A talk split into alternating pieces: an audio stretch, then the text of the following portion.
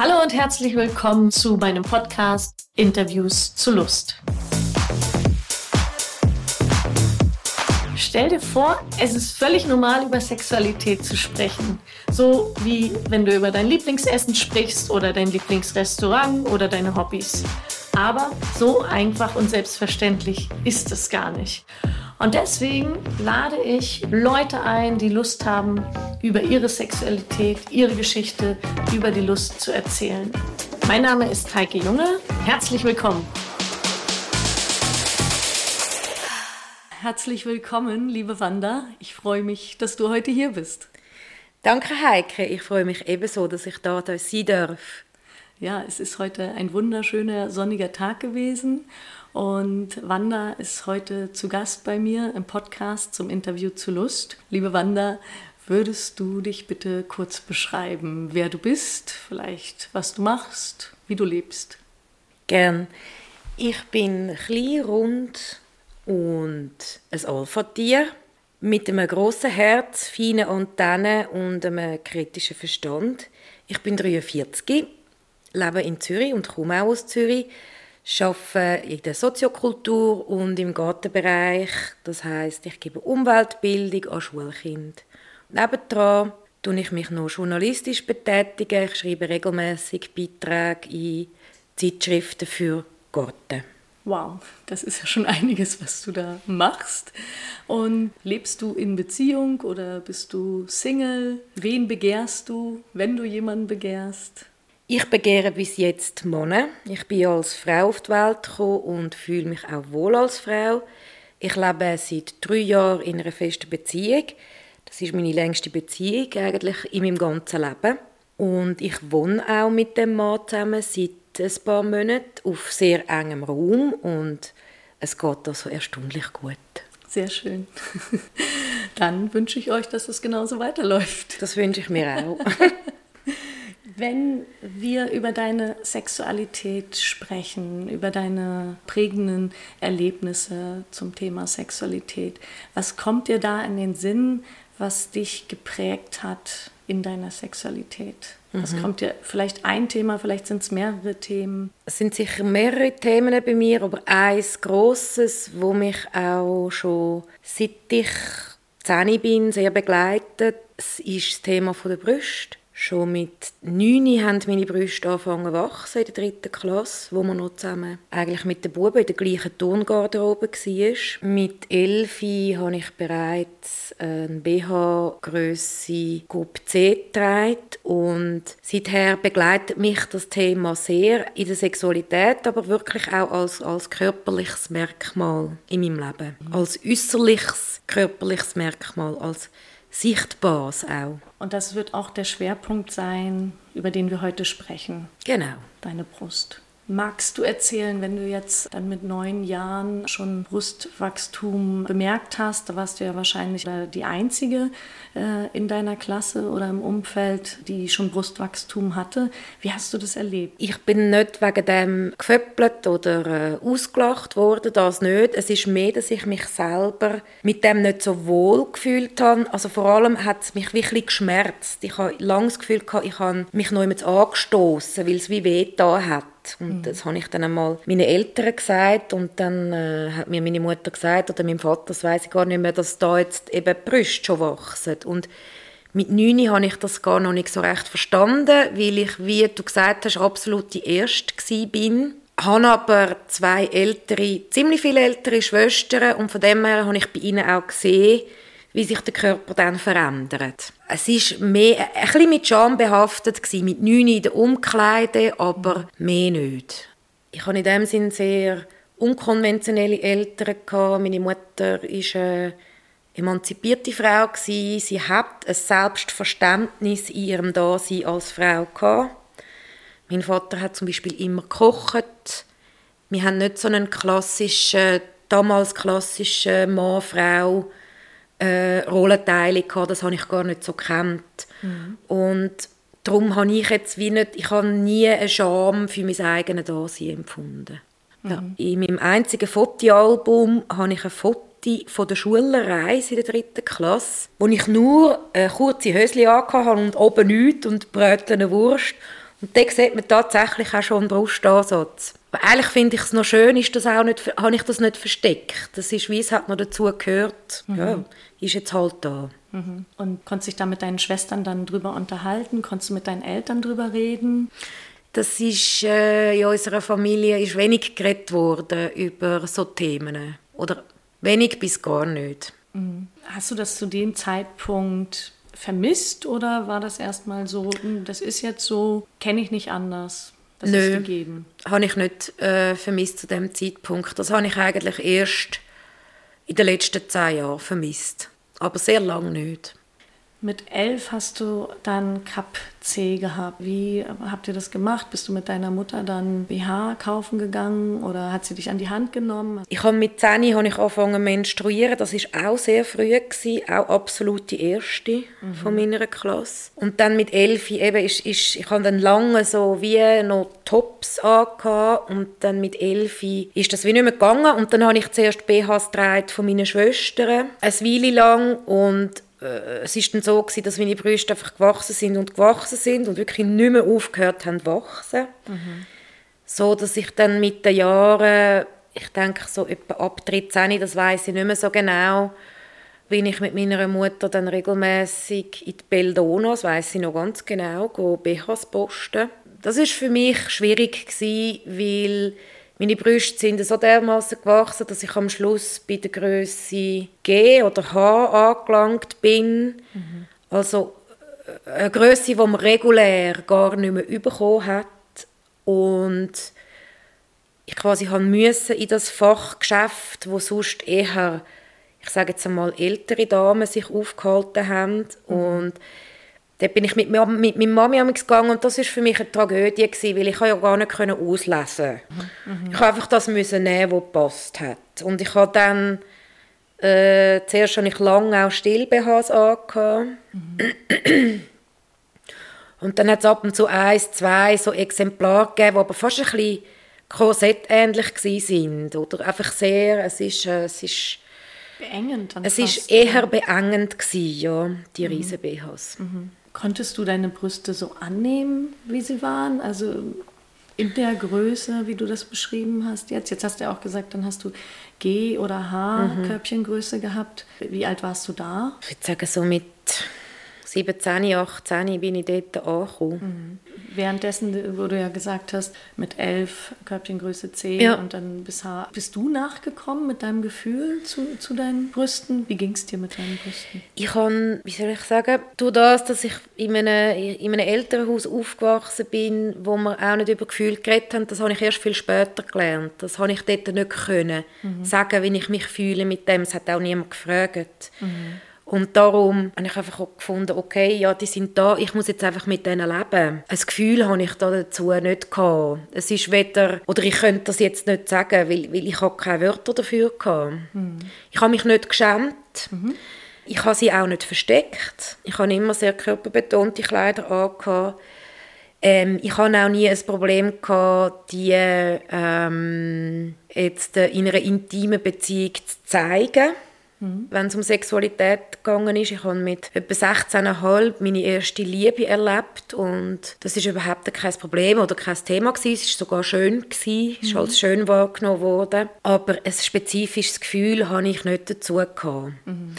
Ich habe dann aber so in meinen 20er, also durch das denke ich, dass ich sie nicht versteckt habe und auch nicht, äh, oder viele Frauen, die so äh, wahnsinnig grosse Brüste haben, die nehmen dann eher auch so eine nach vorne gebückte Haltung ein. Das habe ich eigentlich nicht gehabt. Ich bin ziemlich aufrecht gleich noch gewesen und habe eben körperbetonte Kleider angehabt und dann hat sich so entwickelt, dass ich äh, im öffentlichen Raum auf der Straße einmal im Tag, zweimal im Tag belästigt worden bin aufgrund von meiner Brüste. Das haben verbale Übergriffe können sein, wie hey, du hast aber auch noch schön Holz vor der Hütte, mhm. über einfach sehr äh, eindeutige und ja so lüsterne Blick von Männern, die doppelt oder dreimal so alt waren wie ich und ich grusig gefunden habe, bis auch hin zu wirklich äh, Anlangen Mhm. Also betatschen. So. Ich habe mich dort immer noch nicht geschämt, aber das ist, wie soll ich sagen, dort habe ich glaube wie auch gemerkt, aha, es ist wirklich irgendwie besonders, oder? Dass es einfach sehr, sehr auffällt, den Leuten. Und ich habe dort auch noch viel hellere blonde Haare gehabt, blaue Augen. Ich, ich meinte, ich habe wie einen Typ von Frau verkörpert, wo in vielen Männern ist jetzt noch, ist noch schwierig zu sagen, was ich dort, ich weiß ja nicht, was ich bei denen ausgelöst habe, aber es sind einfach alles eher für mich grusige Typen gewesen, die das gemacht haben. Wieso? Ich weiß nicht, äh, ich habe damals noch keine Pornos gekannt oder nicht mhm. geschaut, aber ich kann mir noch vorstellen, so von meinem Körper her, rund, große Brüste, blond, blau, so. Die haben dich nicht als Person, sondern Nein, als Objekt gesehen, richtig, oder? Richtig, so? als Sexobjekt. Äh, ja, richtig. Mhm und waren in, auf verschiedene Art und Weise belästigend übergriffig. Ja. Sehr regelmäßig. Ja, dann sehr regelmäßig. Klingt furchtbar. Das ist im Nachhinein auch furchtbar gewesen, muss ich mhm. sagen. Es ist in dieser Zeit, wann ist das gewesen? So um Jahrtausendwende. Mhm. Meine besten Freundinnen haben das mitbekommen, haben mich verteidigt, haben dann nachgerufen, du blöde Sieg oder so. Wow. Aber, aber ähm, sonst hat es für mich überhaupt kein Gefäß gegeben, um das zu besprechen und ich habe einfach wie mit dem gelebt. Mhm. Und eine Solidarität aber unter deinen Freundinnen? Das schon, das schon. Ja. Aber äh, in meiner Familie ist es zum Beispiel äh, nie ein Thema gewesen. Ich habe es glaube auch nie erzählt. Das kann sehr gut sein, das weiß ich nicht mehr. Ähm, aber auch oder in der Öffentlichkeit oder so, wie man heute... Das auch anprangert. Genau, das auch anprangert, das hat es ja alles noch nicht gegeben. Mit dem hat man einfach irgendwie müssen quasi alleine zu Gang kommen. Ja, so mhm. habe ich das erlebt. Und es hat dann auch eine Zeit gegeben, wo ich ähm, aufgrund von meiner grossen Brüste im Sommer nicht baden Und das hat mit Scham zu tun gehabt. Mich wie in der Öffentlichkeit äh, fast nackt äh, zu zeigen, was lege ich für ein Backkleid an, was passt überhaupt. Ja. Und dich den Blicken dann Den Blick aussetzen und ich habe sehr helle Haut. Mhm. Also es ist wie, ich, ich bin einfach wie aufgefallen und ja. mit Kleidern ist mir das irgendwie, habe ich wie eine Schutzschicht gehabt und im Backkleid habe ich das nicht gehabt. Aber auch dort sind meine Freundinnen sehr solidarisch gewesen. Wir sind dann einfach immer in der Nacht im Zürichsee. Und dafür nackt. Also es ist gar nicht unbedingt, es ist wie ich mich selber, habe mich nicht, ich habe das dann super gefunden, wenn wir alle nackt sind baden. Das ist für mich überhaupt kein Problem gewesen. Mhm. Es ist wirklich mehr diesen Blick ausgesetzt zu sein. Ja. Von außen her kommen.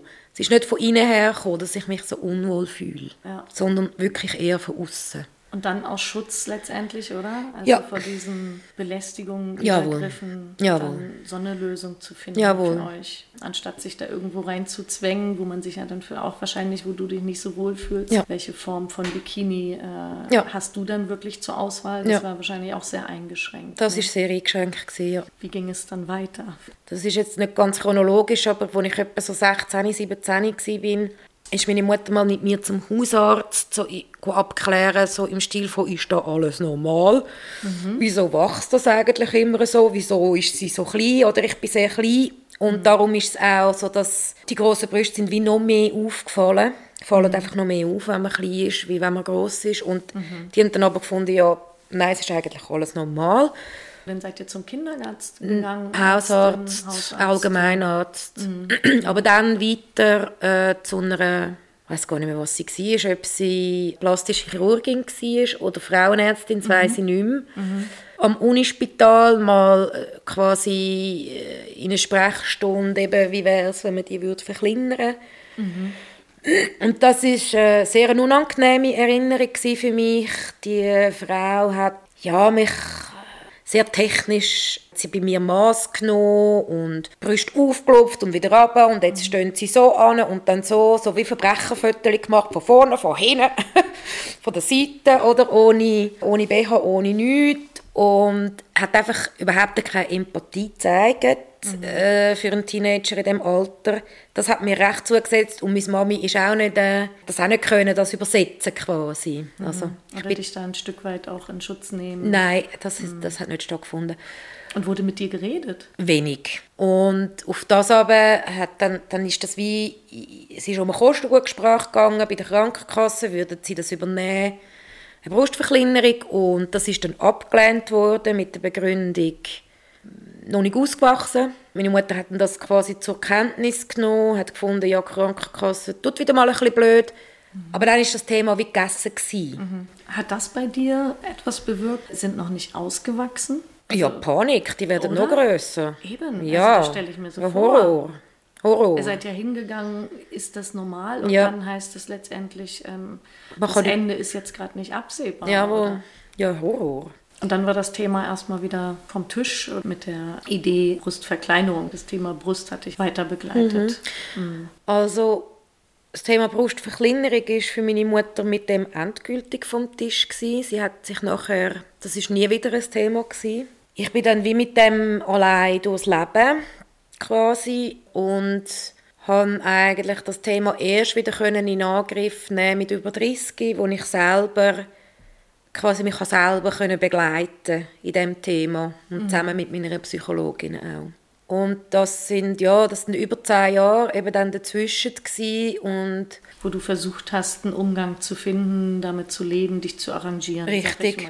In, in deinen Beziehungen, ich weiß jetzt gar nicht, ob du da Beziehungen hattest, konntest du da deine Brust so annehmen und mal mit dem gesamten Körper auch die mit einbinden in die Sexualität?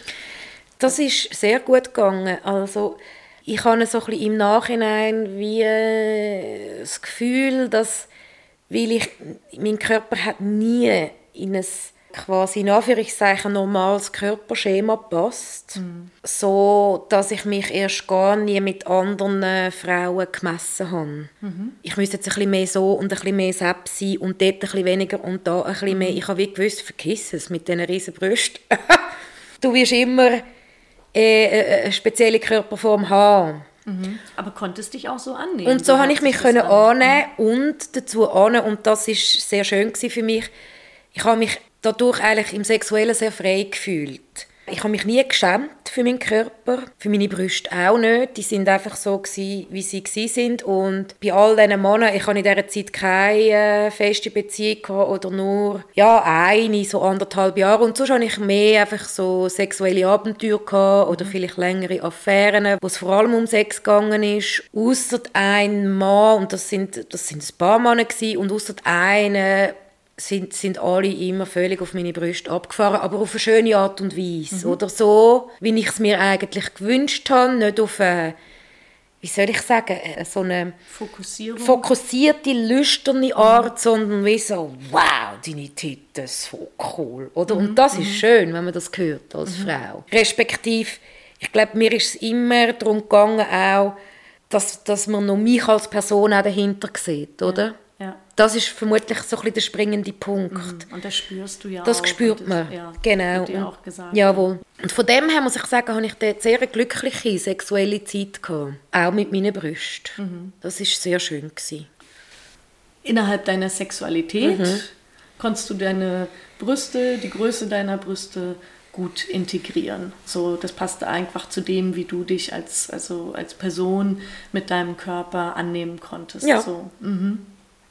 Jetzt kann ich mir vorstellen, dass es von, von der Größe der Brüste aber vielleicht auch Probleme gab, Rückenschmerzen oder sowas. Gab es da eben auch diese andere Seite, also die Schwierigkeiten mit der Größe? Absolut. Also, äh, es hat mich jetzt im Nachhinein, würde ich wie sagen, es ist eine, eigentlich wie eine leichte körperliche Beeinträchtigung.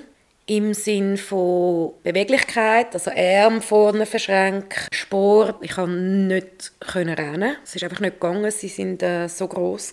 Gewisse Übungen im, im Yoga sind auch nicht gegangen, weil sie im Weg quasi wie im Weg sind. Und ich habe äh, mit der Zeit auch sehr starke Rückenschmerzen bekommen im Brustwirbel, Halswirbelbereich. Also die Belastung Ja. letztendlich dann Ja. auf die Ja. Wirbelsäule, Ja. das Gewicht, was du Ja, tragen musst. Genau. 2010, als ich so ein bisschen über 30 war, ist dann der Schmerz hat sich dann ausgewachsen zu einem Bandscheibenvorfall am Nacken, wo schwer war und ich musste hospitalisiert werden. Und dort hatte ich wahnsinnige Schmerzen. gehabt. So Schmerzen hatte ich nie wieder in meinem Leben. Ich bin seither sehr dankbar, gibt es Morphium als Schmerzmittel.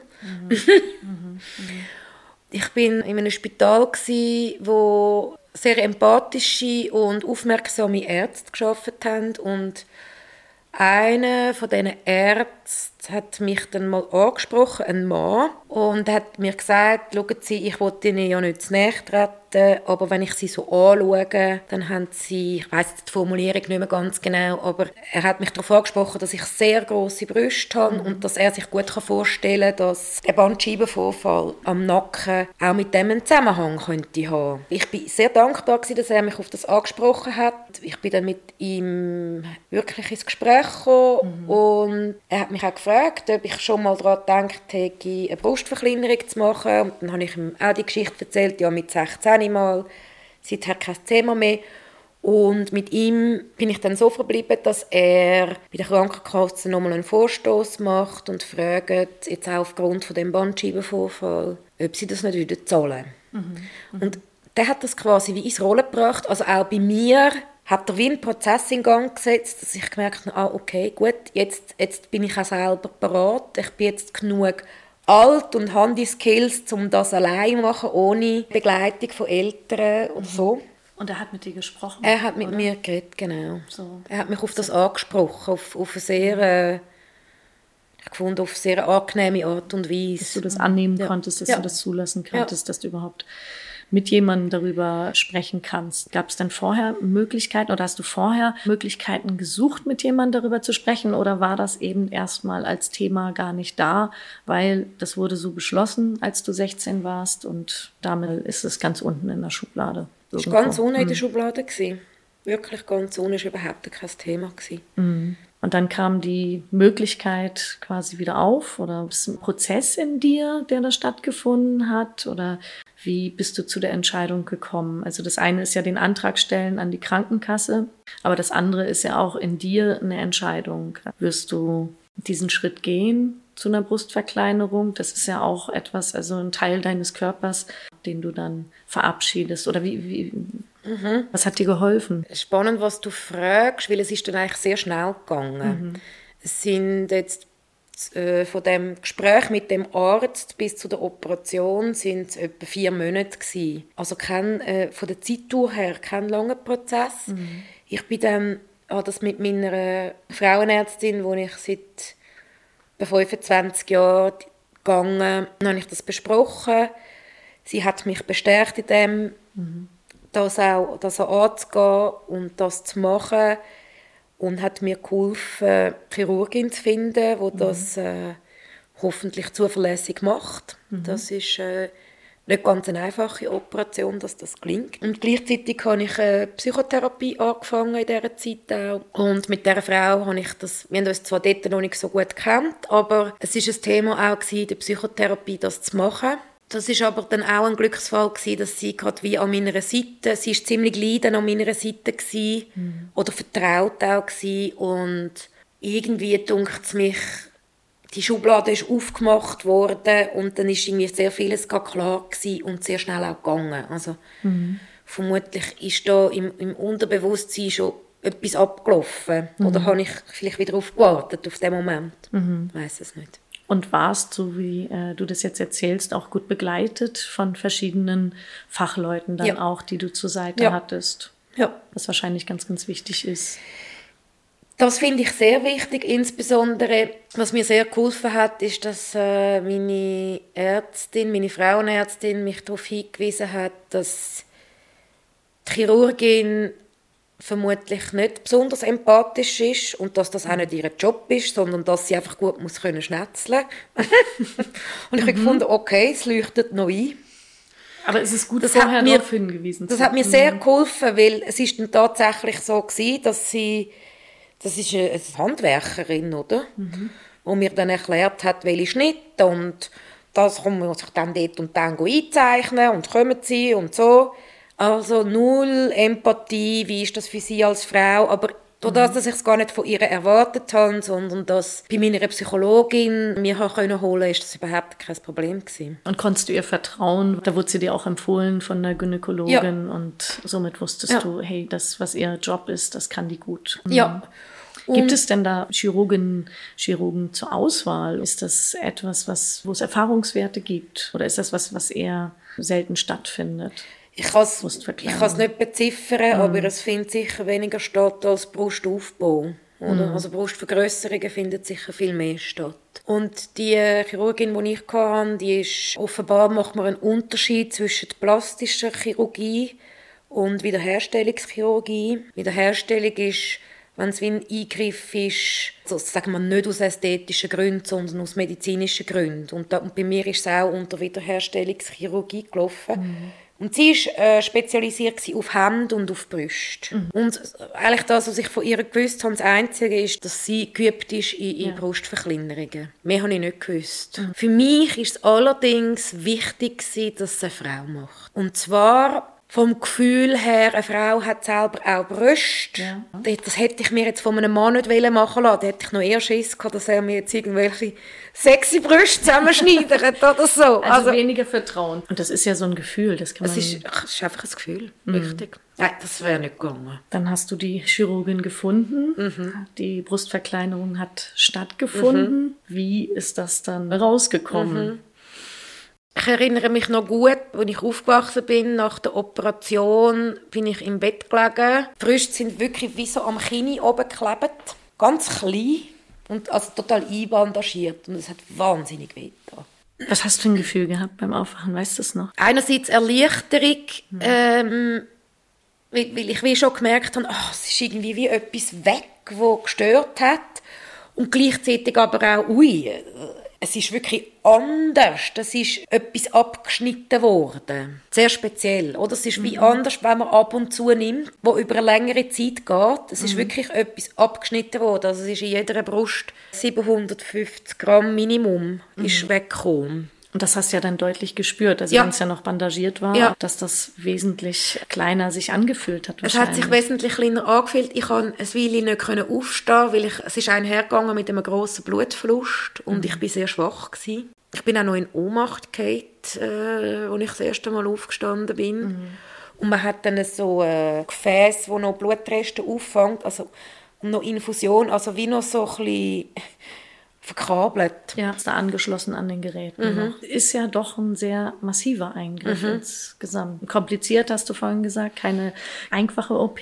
Kannst du sagen, was so das Spezielle oder doch das Komplizierte auch mhm. an dieser OP ist? Ja, also das, was mir die Chirurgin gesagt hat, was kompliziert ist, je grösser die Brust, desto schwieriger ist es, äh, eine gute Form hinzukriegen während der Operation. Es gibt verschiedene Operations- oder Schnitttechniken. Bei mir war es so, dass Brustknospen quasi wie ausgestanzt worden ist. Nicht ganz getrennt von den mhm. Drüsen, mhm. aber wie ausgestanzt, wie wenn man ein Gutzli aussticht. Und dann senkrecht eine Naht runter.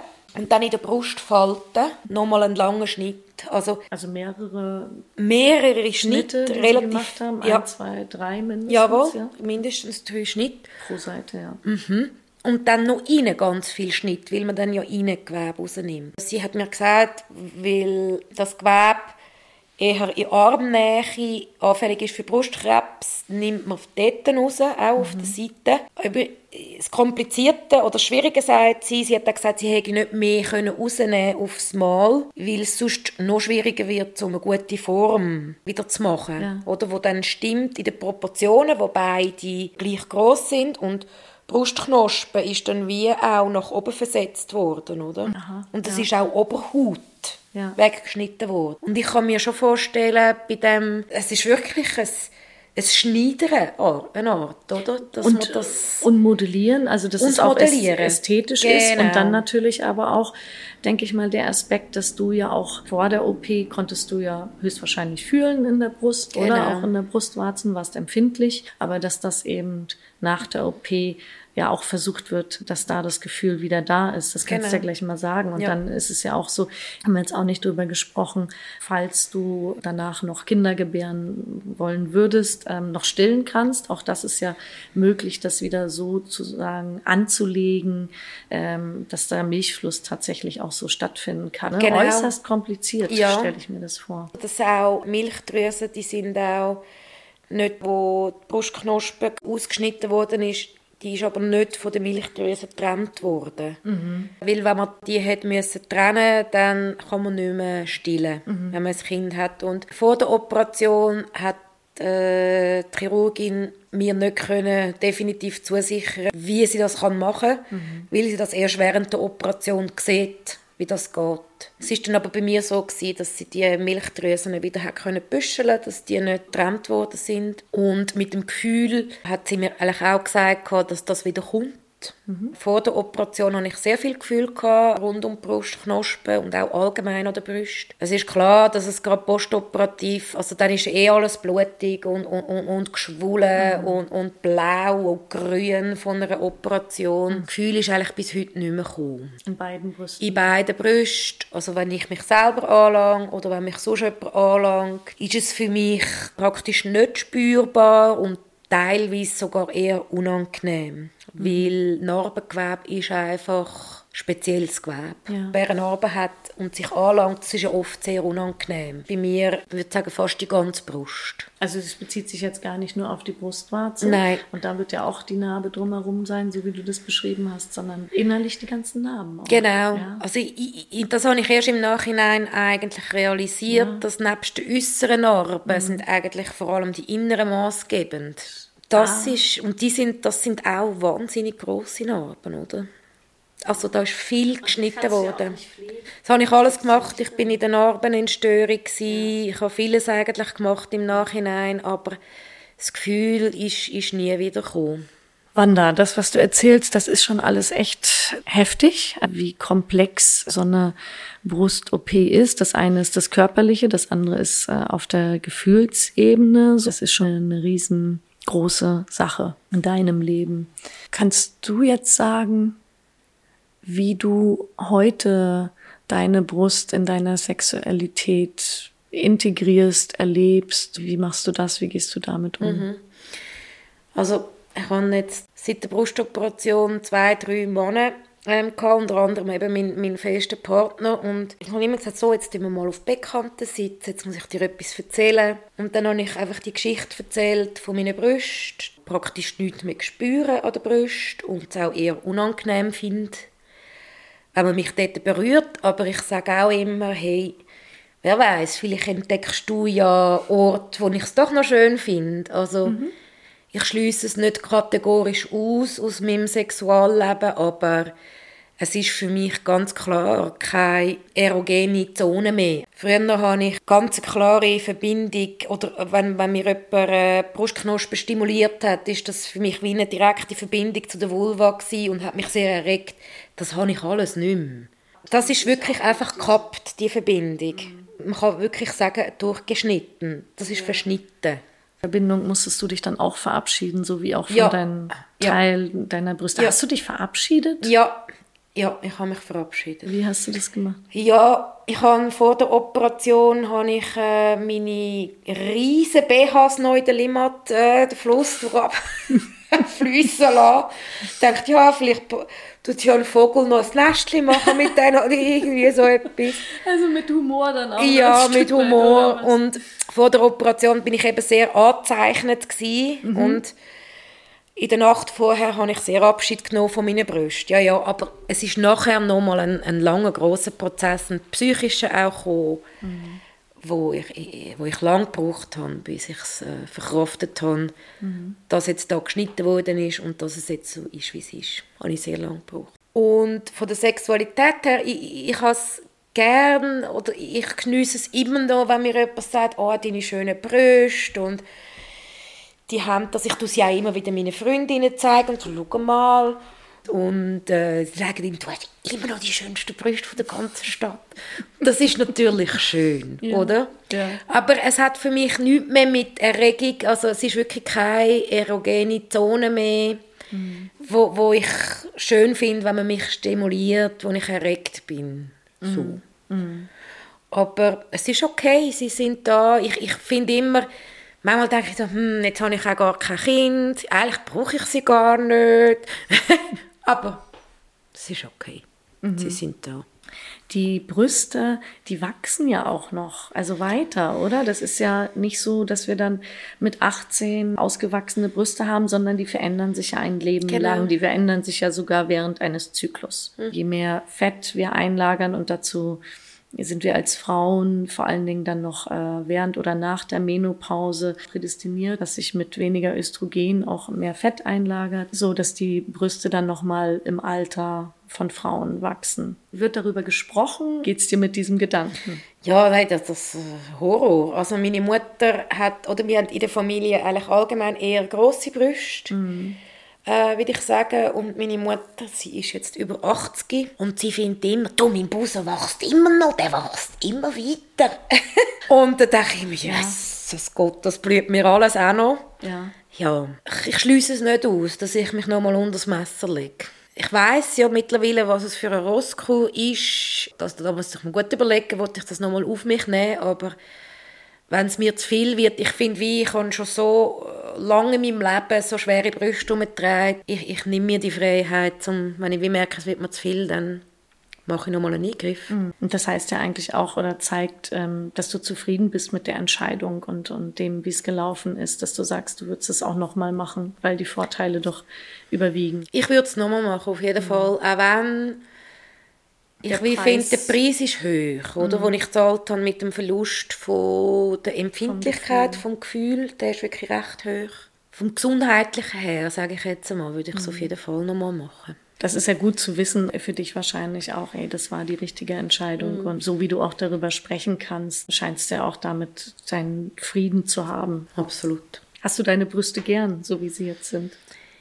Ich habe sie gern, aber ich muss sagen, ich habe echt ein bisschen, äh, durch auch den Gefühlverlust, habe ich auch ein bisschen den Bezug zu ihnen verloren. Mhm. Also ich merke, dass ich finde, wie so das, da habe ich nach der Operation habe ich ganz lange wirklich eine schwere psychische Krise gehabt, weil ich mich so verschnitten gefühlt habe. Etwas sehr Weibliches, wo einfach verschnitten ist. Und ja. unter dem habe ich sehr lange sehr gelitten. Und von dem her muss ich wie sagen, ein bisschen habe ich auch den Bezug zu ihnen verloren es ist total nachvollziehbar, wie du das beschreibst. Also deiner Gefühlswelt ja auch ein Stück weit beschnitten. Deine, Absolut. Deine Jetzt finde ich wie, ja, sie, sie sind ein bisschen nutzlos. Nicht, dass alles etwas muss nützen, aber eben, ich habe wie nicht mehr so den Bezug dazu. Sie mhm. sind einfach da und ich habe Freude, wenn, wenn äh, mein Partner äh, sie schön findet und sie auch, äh, wenn es dann richtig macht, anlangt oder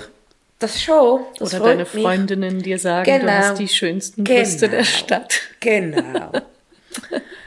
ähm, das ist schon schön, aber äh, der Bezug ist wirklich ein bisschen verloren gegangen. Aber das, I'm okay mit das. Ist ja, okay. Ja. Ganz vielen Dank, Wanda, für dieses Gespräch. Das ist sehr, sehr beeindruckend, die Geschichte zu hören. Da hast du doch einen, großen Weg, auch einen Leidensweg hinter dich, um, um dann jetzt doch zu dieser positiven Einstellung zu dir zu finden, nebst dem, was du da durchgemacht hast. Ich danke dir fürs Zuhören. Ja, mhm. ganz, ganz vielen Dank. Ich wünsche dir alles Gute. I gotta hit the beat. I gotta hit the beat, beat. I gotta hit the beat.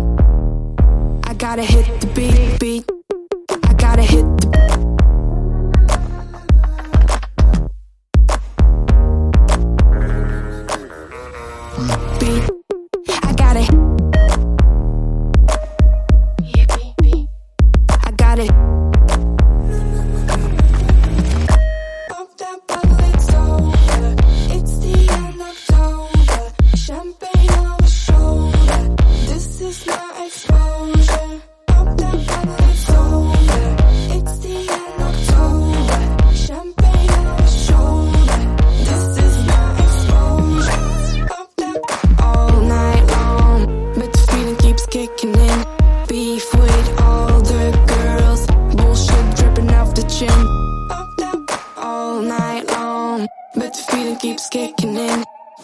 with all the girls, bullshit dripping off the chin.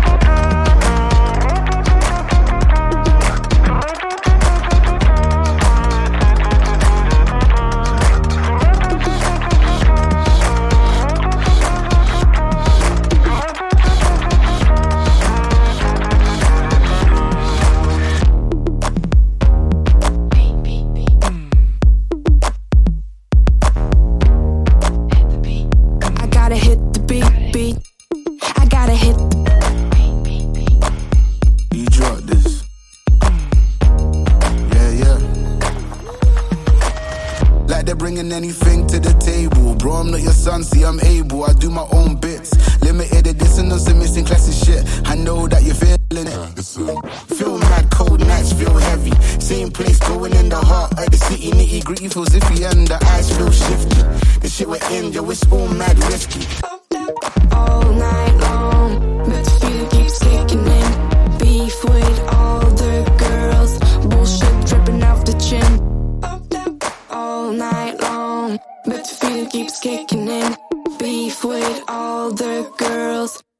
Dripping off the chin.